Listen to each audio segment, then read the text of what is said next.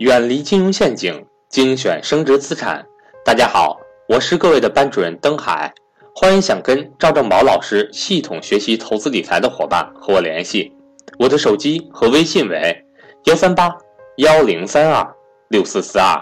另外，凡在本月报名财商与投资班的伙伴，均会赠送关善祥老师佛山私募见面会完整版录音。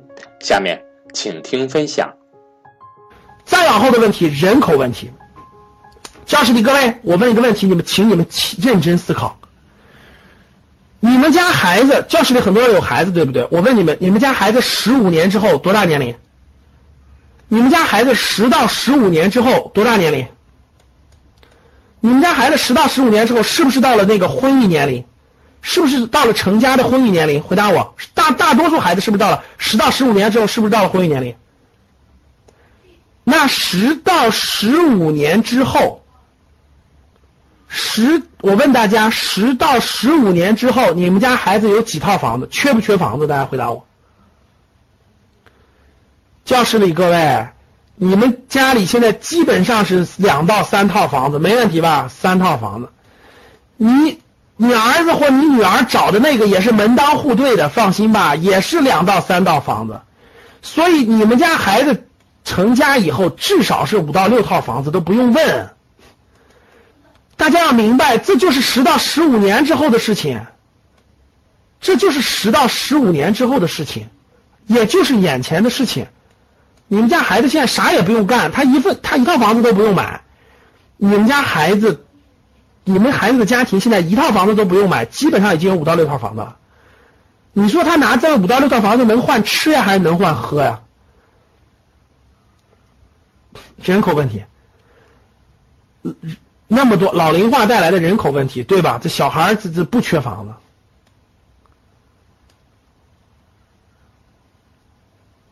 对吧？城市化率的慢慢慢慢，一线城市现在已经太拥挤了，人口已经负增长了。大家知道吧？北京、上海、广州人口都已经负增长了，除了深圳还在涨，都是负增长的，人口全是流出的。北京、上海、广州人口全是流出的。现在已经往二线城市转了，已经往二线城市转了，就是现在都转到二线城市了。自有化率现在自有化率这么高了，房产税也要推出的，这些政策其实全是怎么可能再让你暴涨呢？这这怎么可能呢？就没有利好因素了，已经唯一的利好就是人人均 GDP 还比较低，人均收入还有提升的空间。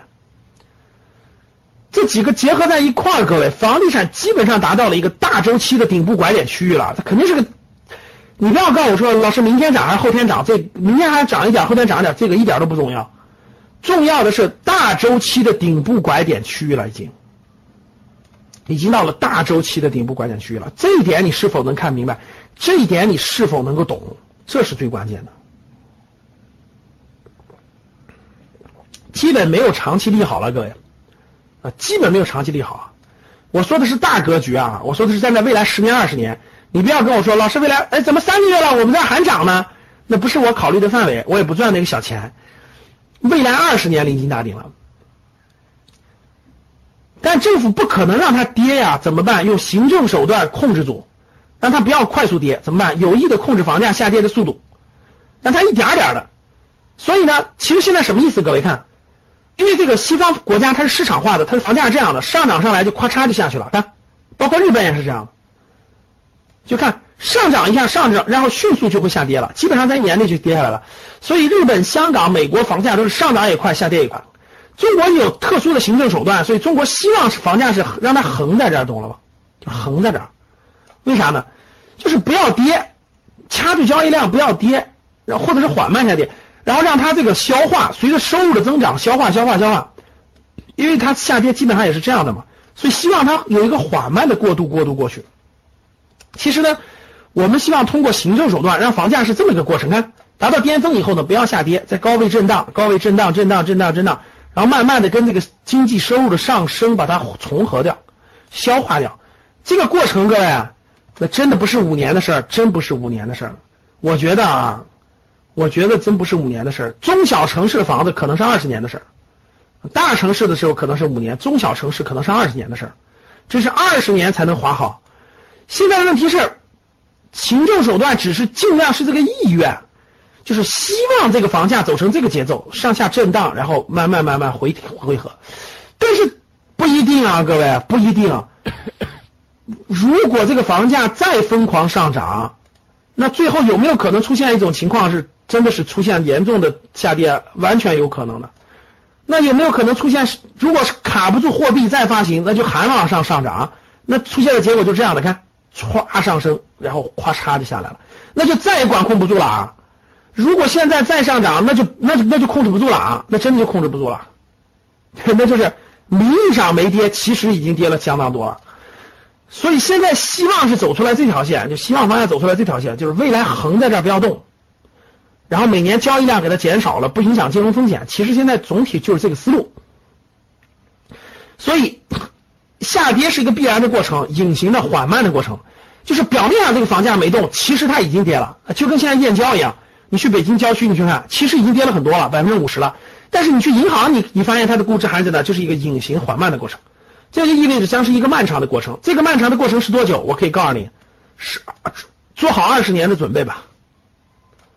做好二十年的准备吧，所以最后你会发现，你会发现，可能你感觉它没跌，但其实 就是就今今天一今年一百万的房子，二十年后还是一百万，就这个情况，这是最最大最大的可能性，就是横在那个地方。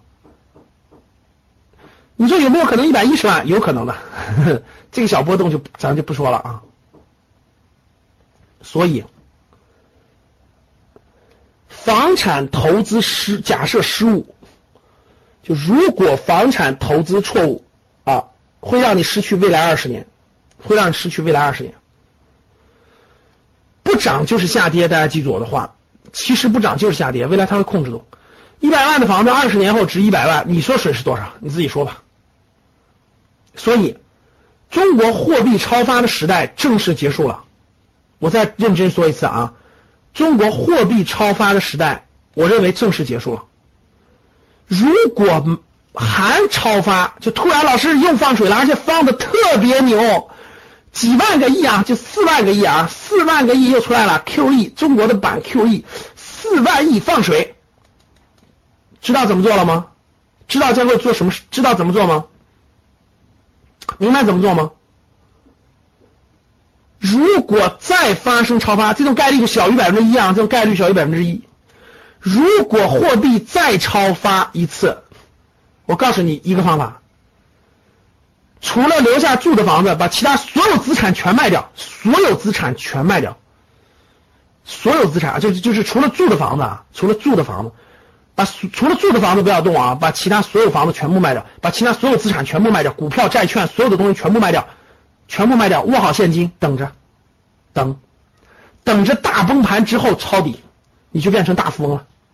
哼，那就只有这个办法了，别的办法都没用了。哼，所以，但那个过程很凄惨的啊，确实是这样的啊。这个，这个真的是经济危机了，那就不是金融危机了，那就是经济危机了啊。那可能要等几年，等个三四年、四五年都是有可能的。所以。货币超发的时代可以说是正式结束了。与此同时，与此相应，我们的财富创造模式也将发生翻天覆地的变化。过去的财富很简单，敢买房子就能赚钱，对吧？闭着眼睛敢买房子就行了，不用动脑子，敢买就能赚钱，基本就是靠这赚钱的，靠着这个呃大宗商品的涨价，靠着房产的涨价，普通人的财富模式，就普通人的财富模式，过去就这个模式。现在可以明确告诉各位，真的发生变化了啊！这个变化发生的非常重大，这个变化是影响未来二十年，各位影响未来二十年啊！所以，如果你不明白未来的财富模式在什么地方，你终将失去未来二十年财富增长的机会。你终将失去未来二十年财富增长的机会。好。郁亮，万科的年会刚刚说了啊，郁亮谈公司定位，十年之后万科不再是地产公司。其实现在的地产公司都很紧张，都在找新方向，要不然谁又救了那个乐视的贾跃亭了？各位，谁又救了贾跃亭了？告诉我，融创的那个融创的那个孙宏斌坑了一百六十个亿，现在谁又救他了？谁又救那个乐视的贾跃亭了？你发现没？还是地产大亨，不是融创就是恒大，因为只有他们现在手里有钱，但是他他们还必须把这个钱花出去，你知道为什么吗？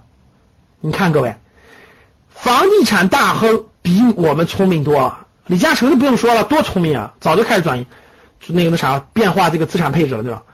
其实我问大家，你以为孙宏斌傻吗？你认为许家印不比你聪明吗？但是为什么他们赚这么多钱都要去投新的方向？你好好想一想。许家印现在又救了贾跃亭一把，对吧？又投了七十七个亿，搞新能源车去了。不做资产配置的转移，未来有一天必然经营惨淡。所以你看，万科的余亮也明确说了。六月二十九号，万科股东大会明确说了，十年之后万科不会是地产公司，他正在考虑将万科各地的公司改名为某某万科企业，去掉房和地两个词。十年之后，万科还是地产公司吗？我想不是了。如果还是，那也是惨淡经营了。那时候中国经济里房地产的比例占比已经不高了。我正在琢磨让万科全国的地产公司把房和地的名字都去掉，叫做万科企业。比如说上海万科企业、深圳万科企业等，更符合我们未来的定位。大家知道为什么这些万科、恒大、碧桂园、融创这种都在开发新的东西，都在搞新的东西了？明白了吗？他们看的比我们清楚多了，而他们的资金量又特别庞大，他为啥不搞饭店啊？他为啥不搞那些那个那个很那个？他的钱太大了，没搞小的没有意义，听懂了吗？所以你看，恒大去搞新能源车，恒大搞旅游。对吧？恒大搞旅游、搞健康，这个、这个、这个，嗯，都是大方向，都是它能容得了那么，它能容得下那么多钱呢，要不然是没有意义的。好了，讲了这么多了，大家听懂前面讲的这点内容了吗？